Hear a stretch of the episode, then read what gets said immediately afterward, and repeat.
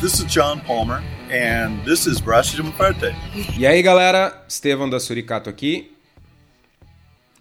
Alô, Henrique Boaventura e bem-vindos ao primeiro Braçando Sem Estilo. Como assim, braçando sem estilo?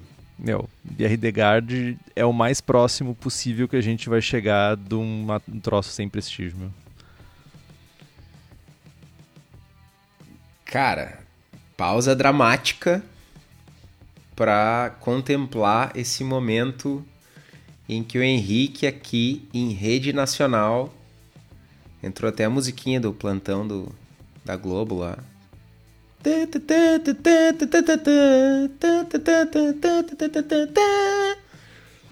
Meu, Henrique... eu queria que o toque do meu celular fosse tu fazendo plantão, cara. Cara, tu pode recortar isso e colocar de toque do teu celular. Eu vou fazer isso, cara. Tipo, eu preciso. É, eu, eu, preciso me dar esse agrado, tá ligado? De botar pode. tudo com. tu pode colocar isso no final do programa também.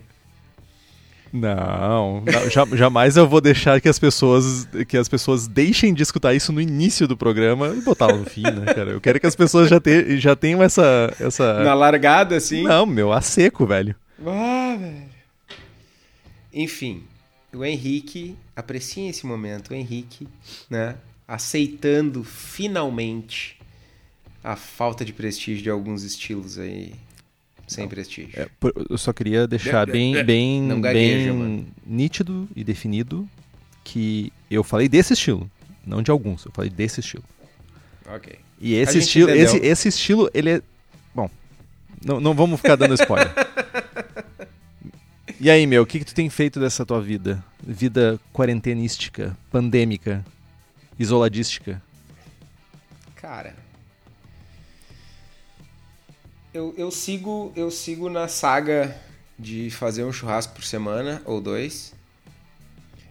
Uh, agora eu recebo, eu posto a fotinho do churrasco e os meus amigos me mandam mensagens do tipo: De novo? Porra! Né? Tá assim já. É, eu repito e... o que eu já disse uh, via mensagem, mas eu creio que nem Mordor para fãs do Senhor dos Anéis, nem Mordor queima tanto quanto essa churrasqueira, cara. Cara, eu, eu, eu cheguei ao cúmulo de ter que pedir lenha emprestada pro vizinho. Podia ser pior, né? Eu cheguei ao cúmulo de pedir um machado pra ir buscar lenha no meio do mato. Cara, podia ser pior, podia ser eu pedindo carne, tá ligado? É verdade, podia ser isso. Podia ser isso. Podia ser um monte de coisa pior, né? É verdade.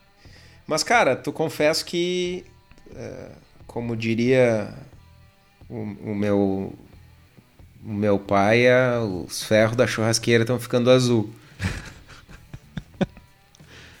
Mas não é esse e... o objetivo? Cara, foi feito para isso, né? É isso aí, meu. E e não dá para sair, não dá para levar a patroa no, pra jantar, para não sei o quê. Então, cara, minha diversão virou azucrinar os cachorros, aloprar os cachorros. E abrir uma fundição em casa. Churrasco. É, tipo isso. Entendi. Acho, acho justo. Acho justo. Com tudo isso que tá acontecendo, acho justo. E na Suri, cara, tô. tô. Vem novidades por aí. Serva nova. Tô... Voltamos a produzir, voltamos a. Ainda num ritmo muito, muito lento, né? Nada é, nada de vendas muito significativas, até porque o, país, de uma maneira geral, está parado, né? Mas delivery está funcionando legal, delivery em Porto Alegre, então deu aquela baixada de estoque, estou conseguindo botar produtos novos na rua e com uns projetinhos legais aí que uh, aí no segundo semestre a gente vai ter umas novidades, mas não posso falar ainda, tem que me segurar. É, cara, tu, tu, te segurar é só de chegar e dizer assim, fala, tá bom, tá bom, vou falar. fala, meu. Não, não posso, mano. É sério. Ah, tá, desculpa. Serião, adulto, responsável. Adulto, claro. E tu, meu, o que, que anda fazendo? Tô cansado, Além meu, de reclamar tô... que eu faço churrasco demais. Meu, a churrasqueira é tua, o tempo é teu, meu. Tem que fazer o que tu quiser, meu. Mas eu, eu tô cansado de pandemia, cara. Quero que essa merda acabe de uma vez. Cansado já. Mas. E eu tô com saudade de braçar, velho. Tipo, faz duas semanas, eu acho, três, que eu não braço. E eu tô. tô querendo fazer qualquer coisa, só pra fermentar, tá ligado? Mas tô programando uma London Porter aí. Tô propagando levedura. Inclusive, um abraço pro Erivaldo Casado, brother que é nosso apoiador e mandou para mim umas um, um vial com não é um vial, mandou um um slant com uma colônia aí de WLP 013 London Ale e eu tô propagando para para abraçar, basicamente isso. E fazendo meus pães, tô modéstia à parte adquirindo um, um certo profissionalismo e uma e tô conseguindo repetir. Eu não consigo falar a palavra repetir. Ó, já perdi. Não consigo falar essa palavra. Tá repetindo com eficácia. Isso. é bem melhor. e lendo, lendo bastante. Eu tô lendo um livro chamado Historic German and Austrian Beers for the Homebrewer do Andreas Krenmeier. Uh, e tá bem legal. Ele fala sobre alguns estilos. Faz, eu tô bem numa parte interessante falando sobre as Weizenbier e Weissbier, que historicamente tinha uma diferença, né? Uma ia trigo e a outra não ia trigo. E tô achando bem legal. Nossa. Tá... Nossa o quê, mano? Sério? Sério, verdade? Historicamente, uh, uma, uma cerveja, uh, uma cerveja ia trigo e aí a gente varia de 10% até 100% do grist de trigo. E outra, ela simplesmente ela se chamava de Weissbier, uh, cerveja branca, para diferenciar uh, de Brown Beer, que era, um, que era um outro tipo de cerveja. E daí ela era uma cerveja feita com, com malte normal, malte pilsen normal. Entendi. E a levedura? Então, e essa ceva não tinha registro histórico de ter leveduras uh, fenólico positivo, né? uh, POF positivo, e tam, tão pouco a parte de esterificação re refletindo banana. A cepa que tinha isso era uma cepa da Hofbrauhaus, da Weiss Hofbrauhaus, que ela era uma cervejaria estatal que foi vendida e comprada por Schneider, por um Schneider que fez a cervejaria Schneider Weiss. E ele, quando comprou a cervejaria, também recebeu a levedura junto. E daí a levedura com a expressão de banana e fenólico. Ah, quer fuder, mano. Bem massa. Interessante. Bem interessante. Por... E a parte interessante é esse livro é escrito por um alemão. Então, uh, muita literatura alemã, ele usou muita literatura, literatura alemã que não tem tradução para inglês. Então, essa é a parte bem interessante do livro. Fica a dica aí, pessoal. Tá, ele, o livro é escrito em. Em inglês. Interessante, mano. Interessante. Eu, eu comecei uh, zoando, mas achei realmente interessante. Olha só. Cara, quer um abraço, velho? Não. Mas uh, e tem uma, uma série de outros estilos, né? Eu tô bem, tipo, sei lá, tô em 10, 15% do livro, daí fala sobre uma série de outros estilos históricos uh, e vai falando sobre isso, falando sobre uh, ingredientes históricos e tudo isso. É bem interessante. Tô, tô, tô, tô me divertindo com a leitura. Não é super técnico, não é mega técnico, mas ele também não é raso. Ele é, tem, é, não é, ele é um livrinho de história legal, entendeu? Entendi. Cara, pois é, isso é uma coisa, eu acho que eu já comentei aqui, né? Que eu tô lendo livros uh, de historinha e sempre, sempre, para tudo, assim, eu nunca fui aquela pessoa de, de pular partes de livros. Né? Eu acho que tem uns dois livros na minha vida que eu comecei a ler e não terminei por, não, por ter achado muito enfadonho. Mas, tipo, por mais que eu não goste da leitura, eu termino ela, por mais maçante que seja. Tem e... tratamento para isso, tu sabe, né? É... Tem?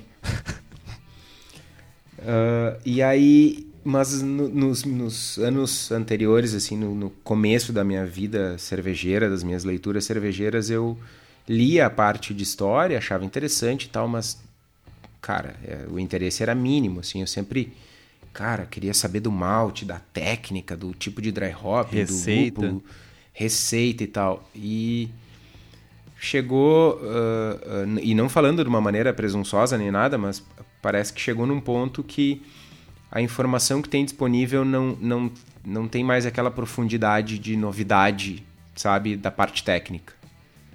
Sabe? Óbvio que tu tem sempre a aprender, mas é, é o, o, o, tamanho do passo, né, o tamanho do aprendizado, uh, uh, ele diminui cada vez mais, né? Tipo, no primeiro contato que tu, tem com uma técnica cervejeira é, é, o, é o maior passo, é o maior impacto que tu tem de aprendizado. Conforme os anos vão passando, a cada novo aprendizado ele é menor, ele é incremental, mas menor. E aí eu tenho, eu virei a chave assim, eu tenho me interessado muito, muito, muito por história, por estilos antigos, essa coisa e, e menos por técnicas assim. E aí coisa que tipo esse livro que tu tá falando há dois anos atrás eu ia dizer tipo, ok, e não ia pensar um segundo a mais nele. E hoje eu estou genuinamente interessado. Olha só que interessante, hein? Meu, as pessoas Tô ficando mudam. velho, tá ligado? Ah, definitivamente, cara. Todo, todo dia estamos um dia um passo mais próximos da morte. É. Eu, eu ia comentar que eu tive esse, esse, essa sensação lendo o Continental Pilsner.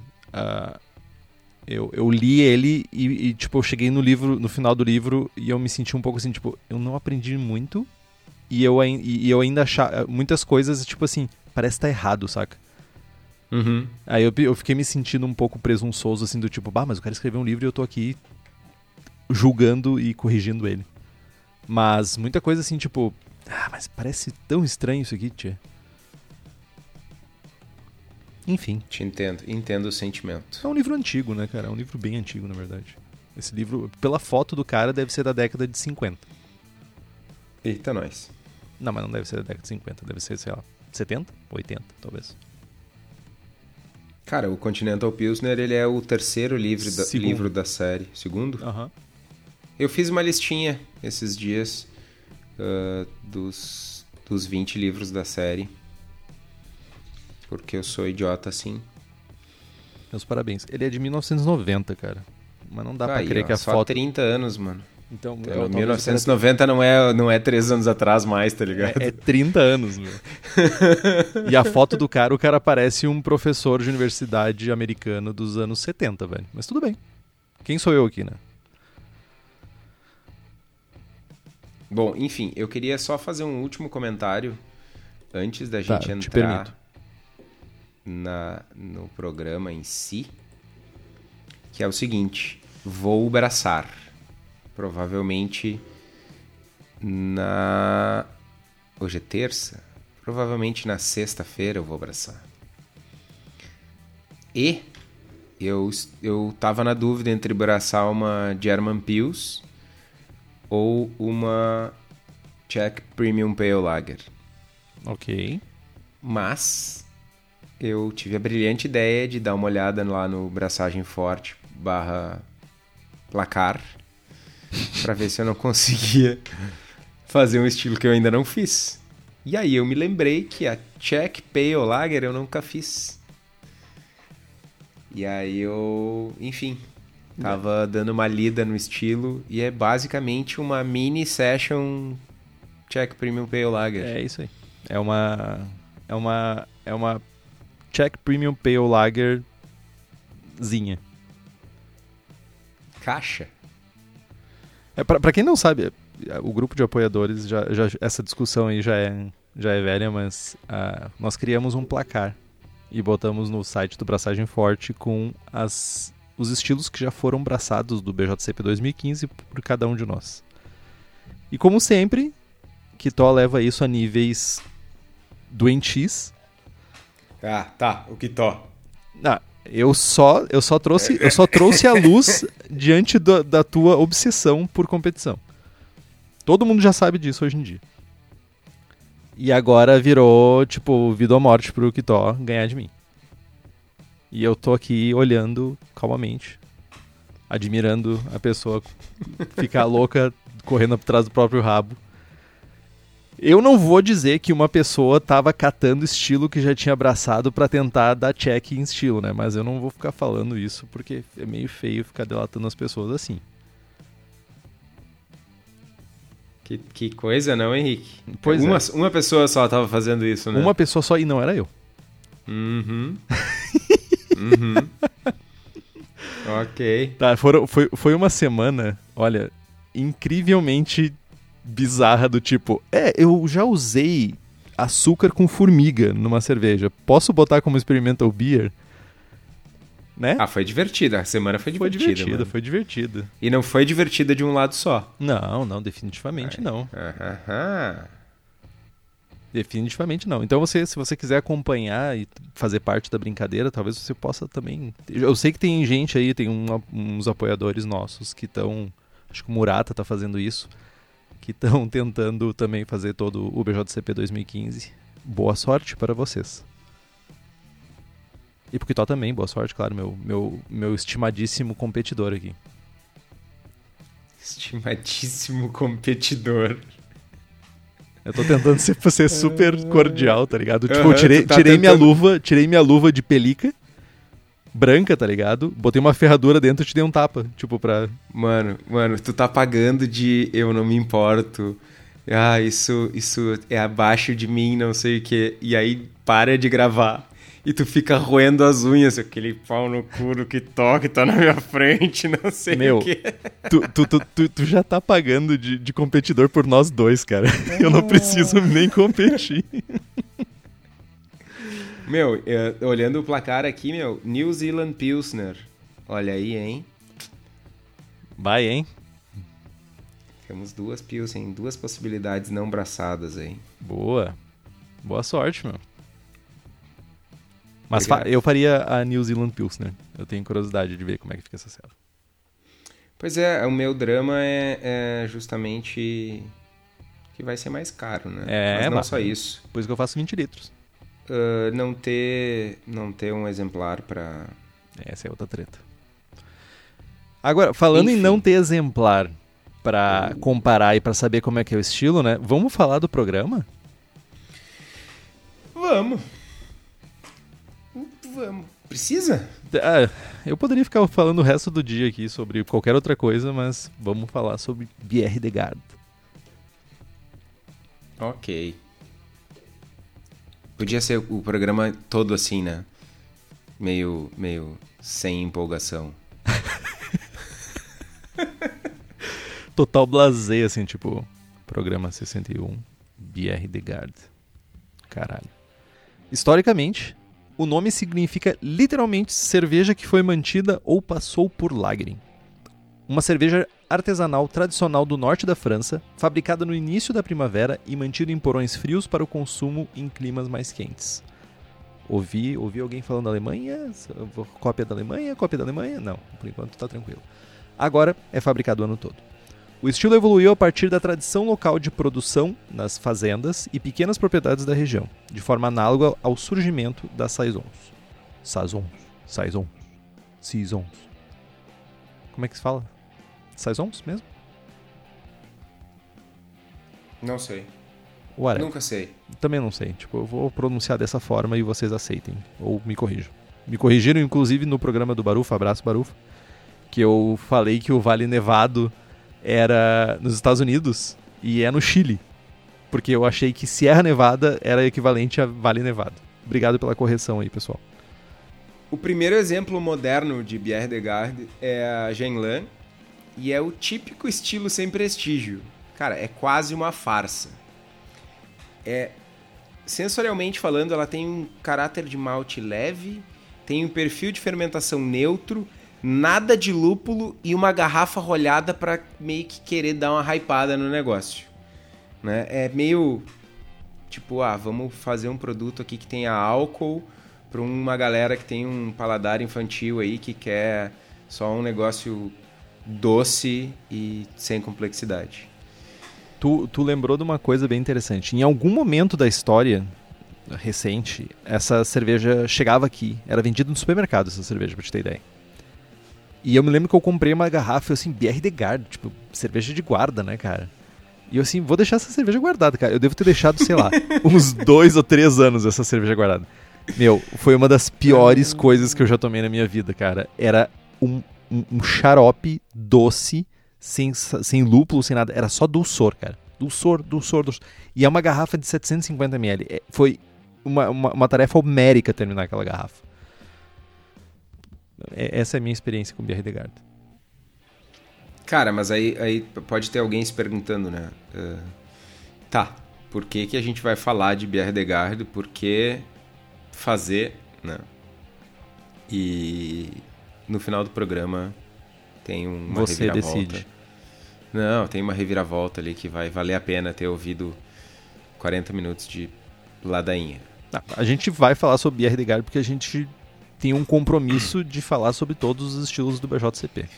Temos o compromisso moral de trazer todos os estilos e não não não temos. Não, não temos, mas a gente quer a gente a gente quer, basicamente a gente quer. É tipo, meu, a bola é minha, é, a gente isso, joga até a hora que minha mãe me chamar para casa. E quando chamar, eu vou pegar a bola e acabou o jogo, de preferência quando estiver ganhando. Hum, clássico. Segundo o BJCP, o estilo é o 24C uma cerveja relativamente forte, com caráter de malte acentuado, porém seca, e com perfil de fermentação limpo e suave.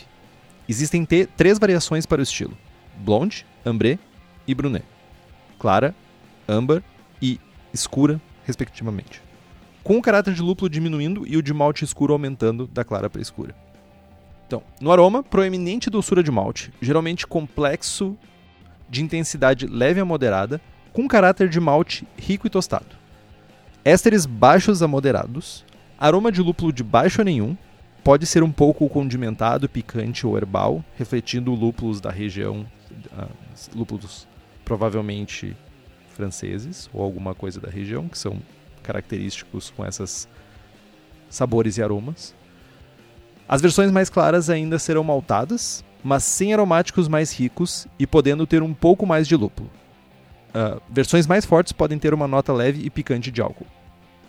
Na aparência é bastante comum a gente encontrar as três variações do estilo, uh, clara, âmbar e escura, né? E a cor varia aí de dourado claro, passando pelo avermelhado e, e chegando no marrom escuro. Normalmente a cerveja é límpida e muitas vezes brilhante e possui uma espuma branca densa com média retenção e podendo variar até um bege claro, né, dependendo uh, da, do, da cor da varia, dentro da variação do estilo. Né? As versões mais escuras vão ter uma espuma um pouco mais escura. Uh, no sabor, a presença de malte varia de média a alta, normalmente com caráter tostado rico, notas de biscoito, caramelo leve, a intensidade e complexidade dos sabores maltados aumenta também das versões mais claras para as versões mais escuras. O caráter de fermentação é neutro, né, praticamente nenhuma nota frutada e leve sabor de álcool. O amargor é contido e funciona como suporte ao caráter maltado. E apesar da presença em intensidade média-baixa, o equilíbrio sempre é voltado para o malte. O sabor do lúpulo pode ser condimentado, picante ou herbal, mas sempre baixo. No retrogosto, o sabor de malte permanece, nunca enjoativo e com um final seco. Na, sens... na sensação na boca, corpo médio a médio baixo, com um caráter levemente cremoso. Carbonatação média a média alta, leve aquecimento alcoólico nas versões mais potentes. Na comparação de estilo, caráter de malte mais intenso e rico, sem o condimentado e o amargor de uma saison. Uh, alguns comentários. Por muito tempo, o estilo foi de certa forma incompreendido fora da França. Por ser envasado em garrafas de rolha e por sofrer com certa oxidação, muitos interpretavam o estilo como uma, como, como uma cerveja mais doce e frutada, além de ter um caráter lembrando umidade. Bem esse ponto que eu ia comentar. Ela tem um caráter tipo umidade, mofo, e possivelmente por causa da rolha, né? Sim. Eu me lembro muito disso na cerveja, que parecia que tu, que tu tava lambendo uma parede no inverno porto-alegrense, assim, sabe? Uma parede de porão. É, pode ser, tipo, pode ser.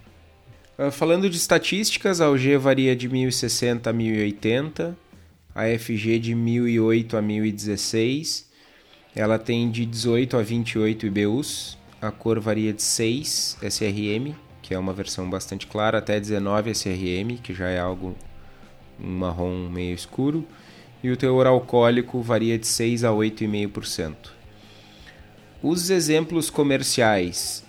Ah, vai ser engraçado. Tem a Shit, Brown e Blonde.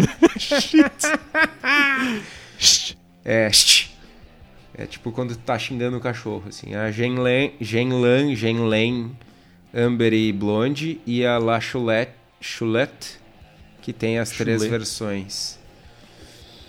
E... Tu já tomou alguma que não seja a Gelan? Não. Tomei da Gelan, eu tomei as duas. Sério? Sério. Eu acho que eu só tomei a Ambre. Cara, não perdeu nada. Não, definitivamente, tenho certeza disso. Olha só, o Henrique sendo judge.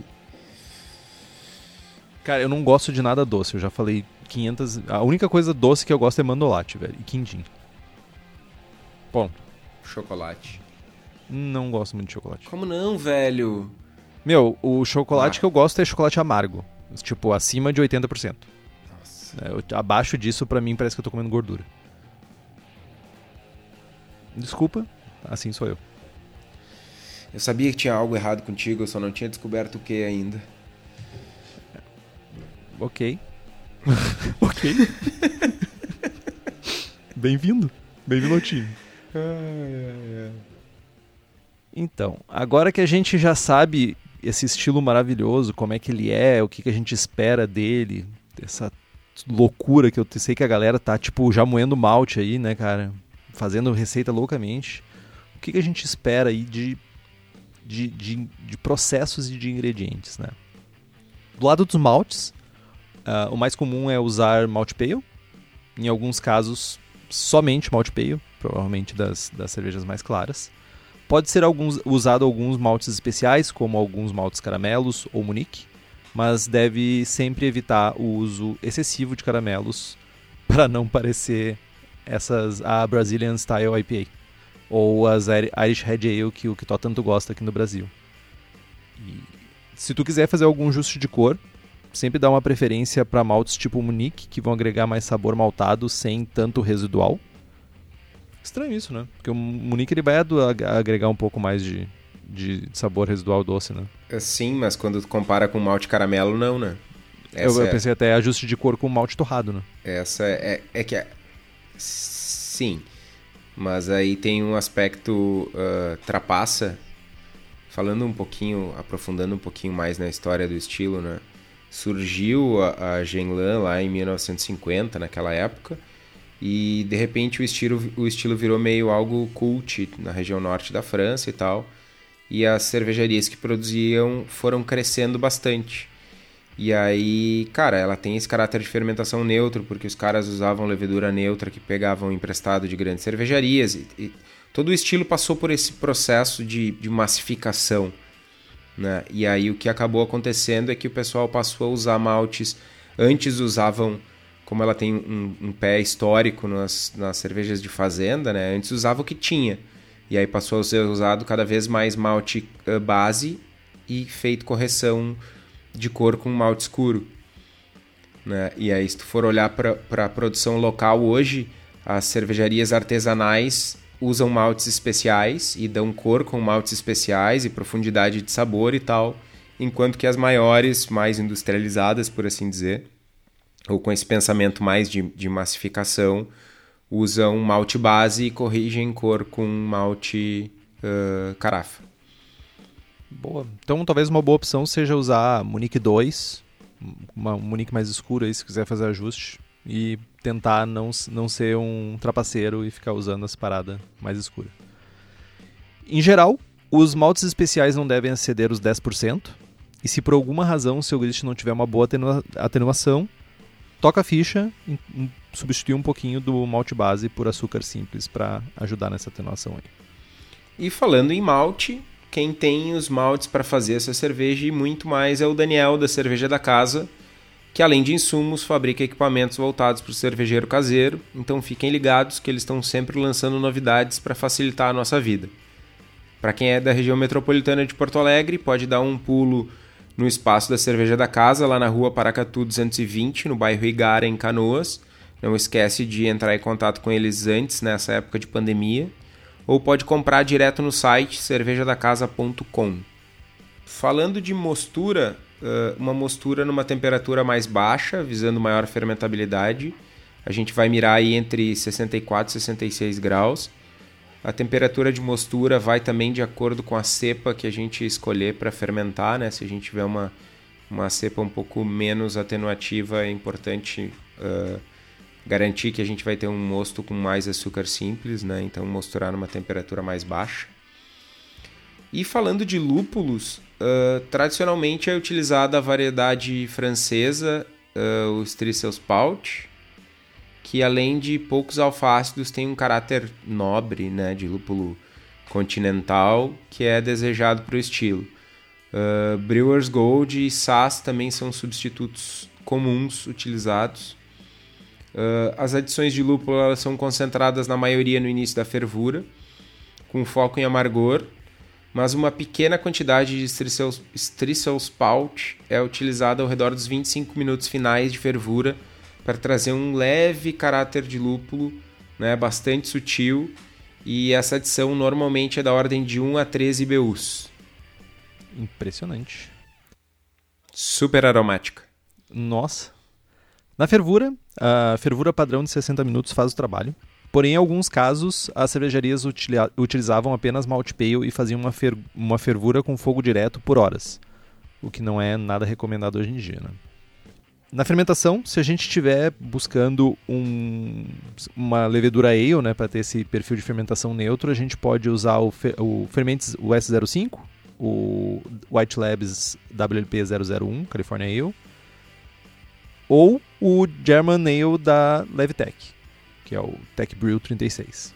Se a gente tiver querer ir para o lado das lagers, né, e ainda assim manter esse caráter neutro, a gente pode escolher aí fermentes W3470, o WLP 830 da White Labs ou o German Lager 2, que é o Tech Brew 84 da Levtech. Aí a temperatura de fermentação né, vai variar de acordo com a levedura que tu estiver escolhendo. Mirar sempre no, no limite mais baixo da levedura é o ideal, para justamente para ter esse caráter neutro e não ter esterificação. Né?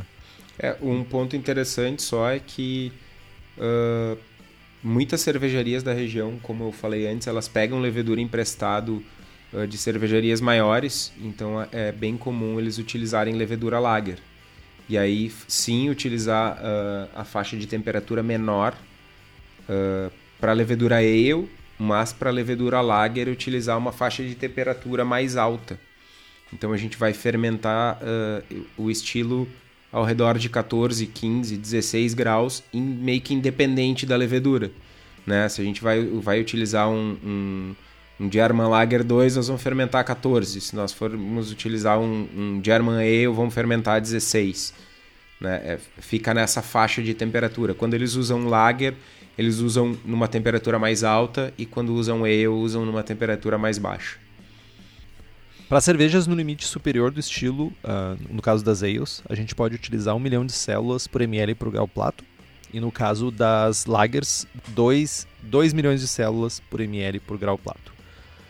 Se você não sabe como fazer esse cálculo e saber quantas, quanto de levedura vai gerar, né, um starter que você vai usar, você pode usar a calculadora do Braçagem Forte. O link está no site do Braçagem Forte. Então, faça um pitch correto, uma boa oxigenação e nutrientes são cruciais para ter uma boa fermentação. E para conseguir a levedura ideal para a tua fermentação, pode procurar a Levtech, que oferece, além de leveduras para o cervejeiro caseiro, consultoria em boas práticas de fabricação e controle de qualidade, montagem de laboratório e treinamento de pessoal.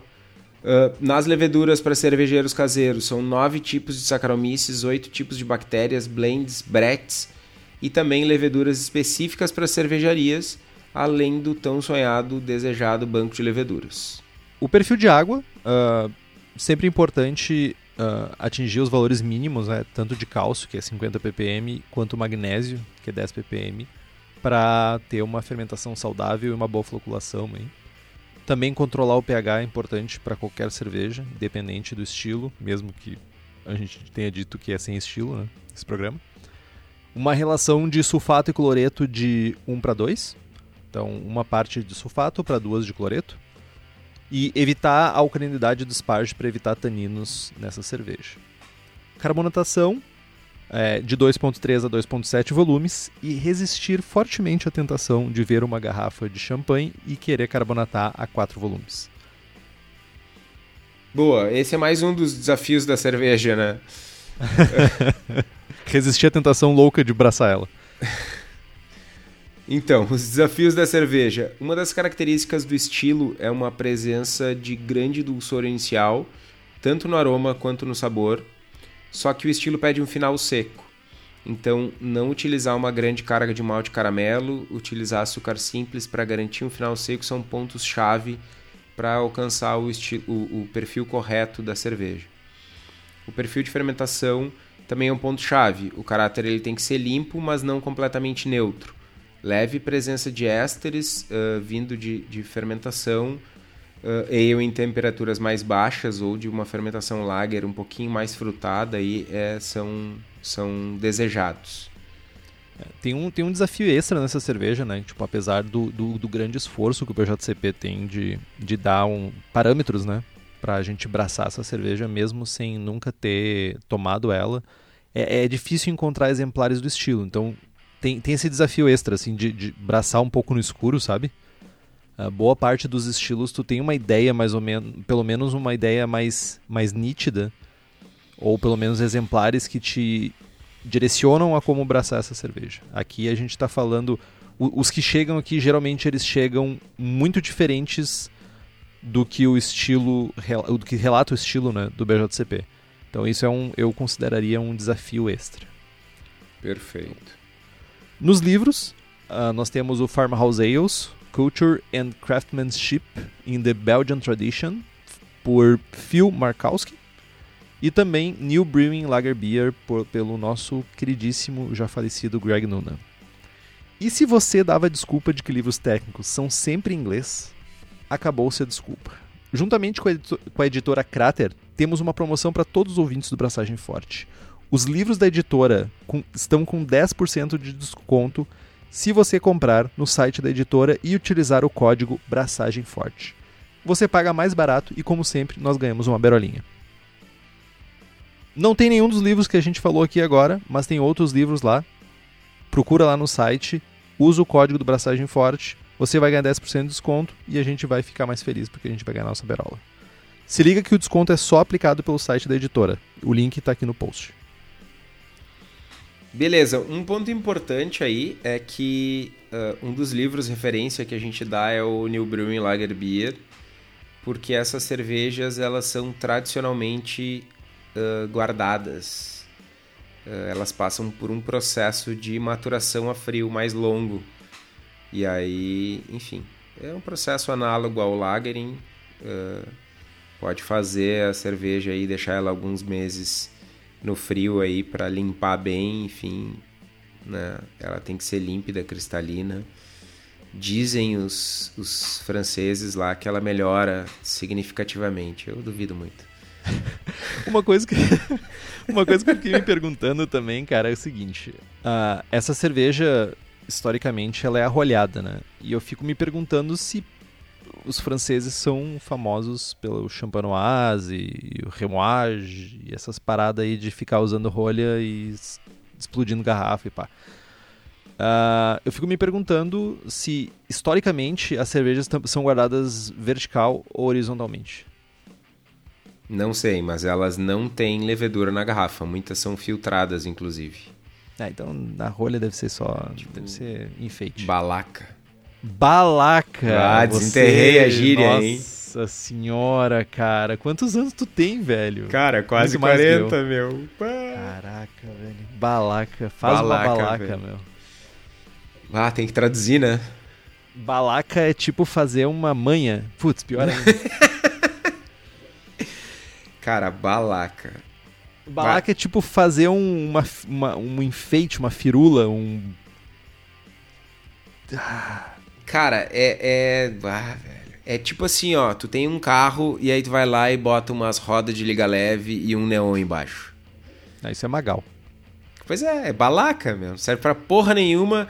É, é pra tentar enfeitar o negócio. O primeiro que bate, bota o olho diz: Meu, que bagaceira esse retardado fazendo merda. Ah, é isso. É, balaca é uma coisa sem utilidade propriamente dita que não seja para chamar e, atenção. Sem utilidade e de mau gosto. É isso. É, isso é importantíssimo. Principalmente no mundo dos carros, né? É, balaqueiros. Franceses balaqueiros. Eu tenho certeza que isso tem relação para puxar um pouquinho de, de, de questão aí de, de, do próprio champanhe e tal. Deve ter o seu fator comercial falando para usar Sim, certamente, sabe? certamente. O estilo, ele passou por um, por uma mudança uh, grande, grande, drástica e foi muito, muito influenciado pelo, pelo comportamento do consumidor. A gente, então... a gente brinca, mas é, é um movimento, guardadas as devidas proporções, similar ao que as, as lagers claras passaram. Assim, é um movimento de massificação. Mas definitivamente, agora entrando no mundo, no mundo da axiologia, porque basicamente a gente está aqui para isso, né? A gente está aqui para trazer polêmica e para trazer mais uh, dúvida do que resposta. Mas eu fico me perguntando se no mundo cervejeiro francês, se a Bière de Garde ela tem qual é a importância dela, entende? Qual é a, a, a quão ela é presente no mundo cervejeiro francês? Cara, segundo tudo que eu li, o mundo cervejeiro francês é um nadinha, é, é bem pouco significativo e uh, sim é tem uma importância. Ela é uh, como é que eu vou dizer? Por muito tempo, ah, é o estilo francês, é, sabe? Teve um lance. Agora realmente eu não sei como é que tá porque tá, a informação eu, tá toda muito globalizada, né? Os caras estão fazendo sim. NEIPA na Alemanha, enfim. Então, deu para ouvir o, o, coração do Henrique parar por, por uma, pular uma batida aqui. Que, que, que babaca, velho. por que agressividade? Ah, mas é que, é que eu ia comentar que uh, quando, quando eu tava na Bélgica, uh, eu me lembro de conversar com, com um casal francês no, no Culminator e perguntar se ah, a gente ia para Paris depois, depois da, de, de, da Antuérpia, né? E eu me lembro de perguntar, tá, onde é que a gente pode beber cerveja lá? Daí o, o, o cara falou assim, bah, que lá, tipo, tem lugar, mas é muito pouco. Uh, e a galera, quando quer beber, bebe cerveja belga. então, tipo, por isso que eu me perguntei um pouco isso, sabe? Tipo, qual é a expressão realmente da BR Guard e se ela não é mais um daqueles momentos onde o BJCP, sei lá, trouxe o estilo para um pouco agradar o público de todos os países, sabe? Tipo uns estilos brasileiros com, tipo a, a Double Berliner Weiss com frutas brasileira. Cara, mas aí eu vou tretar forte, meu a, Catarina Sauer, ela é, cara, infinitamente mais representativa e mais relevante do que Bierlegard, meu. Eu não disse o contrário? Ou disse? Cara, a tua expressão corporal, a tua entonação de voz, a tua. Sim, tu disse, tu sempre disse. não, certamente, uh, até uh, estilisticamente falando, ela tem muito mais características diferentes de, por, de como cerveja, né? Tipo, como uma Double Berliner Weiss do que com frutas do que a a Bierredegard, cara, definitivamente. Cara, a Bierredegard é, é uma é uma alt beer sem lúpulo, velho. Não, meu, não, não, não. Alt beer é muito melhor que isso, velho. É? Claro. Claro. Ok. Não é à toa que estão abraçando. Abraçarei, inclusive, uma Bierdegaard. Olha aí, ó. Cara, eu outra outro agora eu quero botar no meu é, o meu toque do celular vai ser tu fazendo plantão na Globo. E o meu despertador vai ser tu falando Bierredegard. Bierredegard.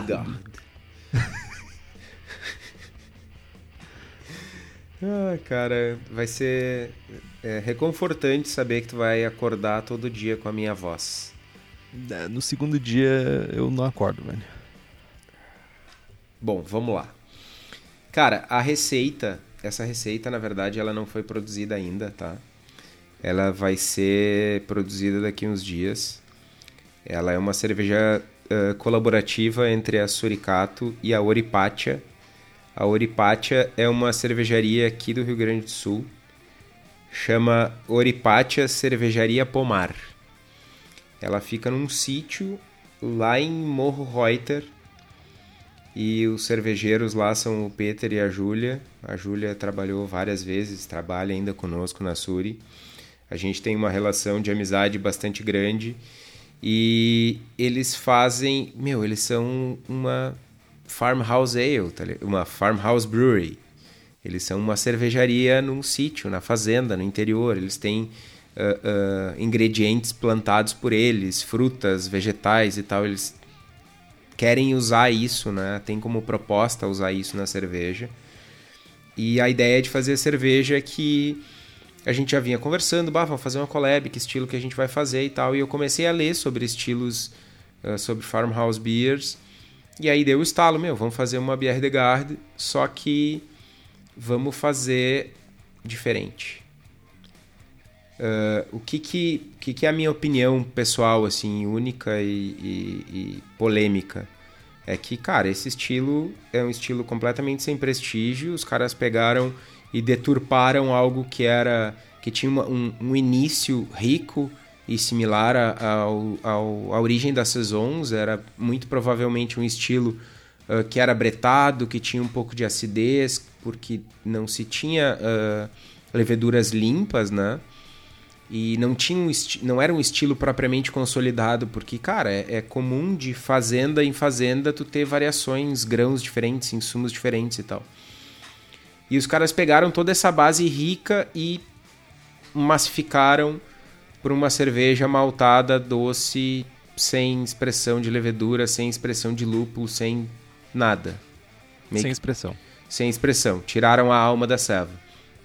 Então a nossa ceva vai se chamar uh, Inadequat, que é tipo inadequado ou, ou sem lugar. Eu tô surpreso com o teu francês, cara. Em francês. E não sei se eu pronunciei certo, mas foda-se. Não sei, meu, não tenho como julgar, velho. Uh, e a gente vai fazer uma Bière de Garde, só que em vez de colocar ela filtrada na garrafa, a gente vai colocar ela numa barrica de carvalho e vamos botar lacto e vamos botar brete e vamos engarrafar Meu ela numa garrafa rolhada, bretada e, meu, vamos fazer uma serva com, com personalidade. E aí. Raio, raio quitó de fazer cerveja. Você pega um estilo, bota lacto, bota brete, que ah, nem meu, diz o Barufa, esfrega o sovaco, assim, pega velho, os cabelos do, os últimos assim, fios de assim, cabelo. Meu. Cara, vamos lá. Eu vou separar uma garrafinha antes de ir pro, pro bar, pra barrica e aí eu vou te dar uma de cada e aí tu vai tomar e me dar a tua opinião. Ok. Até lá, recolha-se a sua insignificância. Opa! tá, então já. Uh, primeiro, pessoal, tipo, se você quer ouvir um programa sobre farmhouse breweries, ou traduzindo livremente e espontaneamente agora, cervejarias de casa de fazenda, manda uma mensagem para nós. Boa. Bom, vamos para a receita. Uh, os parâmetros, então, da, da receita. Uh, 62% de eficiência, uma OG de 1068, uma FG de 1013, a cor é 15 SRM, 28 IBUs e 7,2% de, uh, por de teor alcoólico. Os ingredientes são 5 kg de malte pilsner, 1,5 kg de trigo escuro, uh, 400 gramas de carawit, 400 gramas de melano, 400 gramas de spe special roast, 100 gramas de cararoma, meio quilo de açúcar, 20 gramas de magnum, e um vial de Levtech Tech Brew 36 German Ale. Falando de processos, a gente vai corrigir a água para atingir níveis mínimos de cálcio e magnésio, nós estamos falando aí de 50 e 10 ppm respectivamente, e uma proporção de 1 para 1 de sulfato e cloreto. Uh, não tem um, um, um, perfil de água uh, universal, digamos assim, ou, ou utilizado para o estilo de cervejarias. Tem cervejarias na França que estão a 3, 4 quilômetros de distância uma da outra e, e, tem águas completamente diferentes, então não tem algo consolidado. E, e, e, pensando sensorialmente, a gente não tem uma grande carga de lúpulo para tentar ressaltar alguma coisa, a cerveja já é maltada o suficiente, a gente não precisa ter uma adição de cloreto grande, né? Então o, o perfil de água aqui mais com quanto menos menos é mais nesse caso, né? A gente vai fazer uma mostura em infusão simples a 62 graus por 75 minutos e um mash out a 78 por 10 minutos. Vamos recircular por 10 minutos até clarificar o mosto, levar para fervura, ferver intensamente por 60 minutos, adicionar 20 gramas de Hallertau Magnum a 60 minutos e no final da fervura resfriar para 17 graus e inocular a levedura. Fermentar a 17 graus por uma semana e conforme a fermentação diminuir, aproximadamente no quarto final, uh, elevar a temperatura em 1 grau por dia até alcançar 21 graus.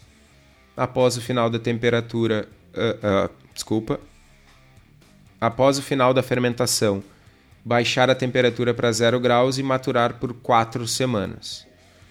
Envasar e carbonatar a 2,7 volumes de CO2. Essa é a receita da Bière de Garde. Aí, o que a gente vai fazer? Psh, raio quitosizador. Nós vamos botar essa ceva numa barrica e vamos fazer um inóculo de brete da ordem de 1 milhão de células por ml. Meu chapéu.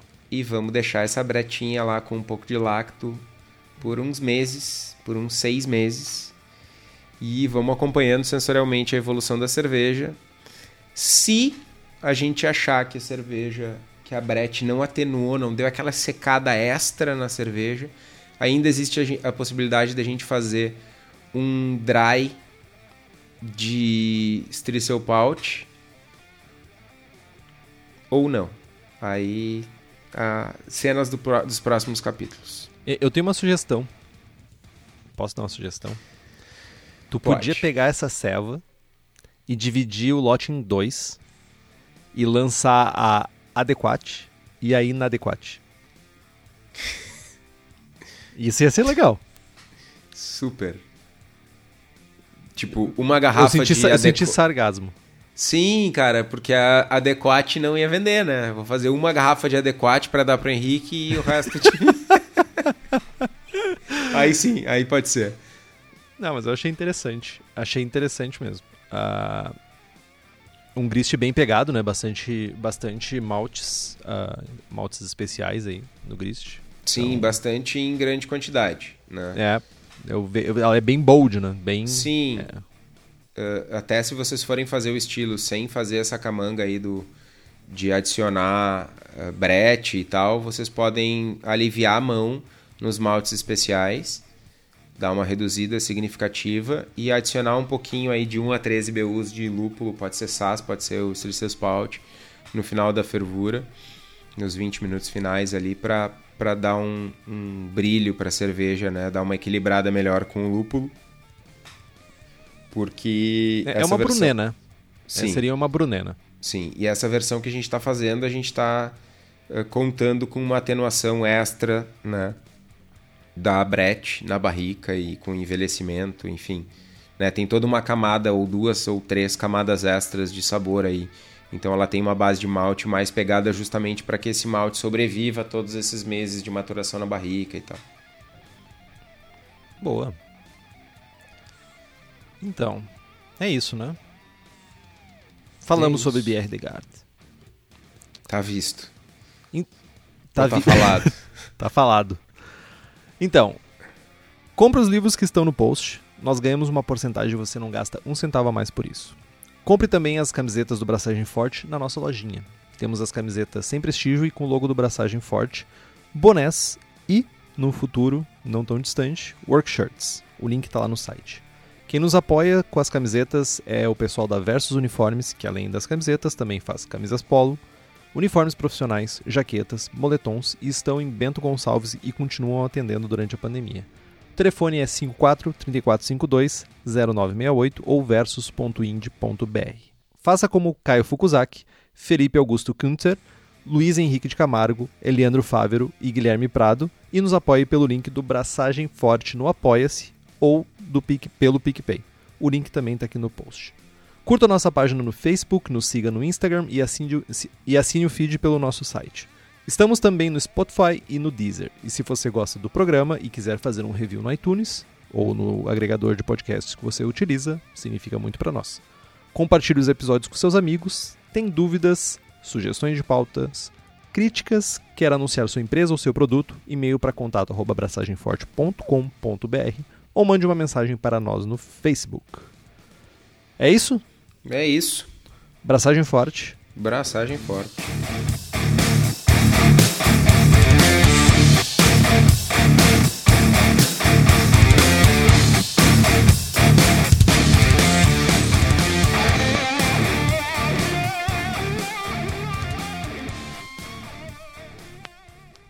E é o típico estilo sem prestígio. Essa é contigo. Não vou falar. Ah, gurizada, eu, eu deixei uma pegadinha Eu na vi, pauta eu aqui. sabia, eu já tinha lido isso aqui. Vai tu agora. Cara, isso tem que ficar, tá? Não. O- Filha da puta. Ai, cara.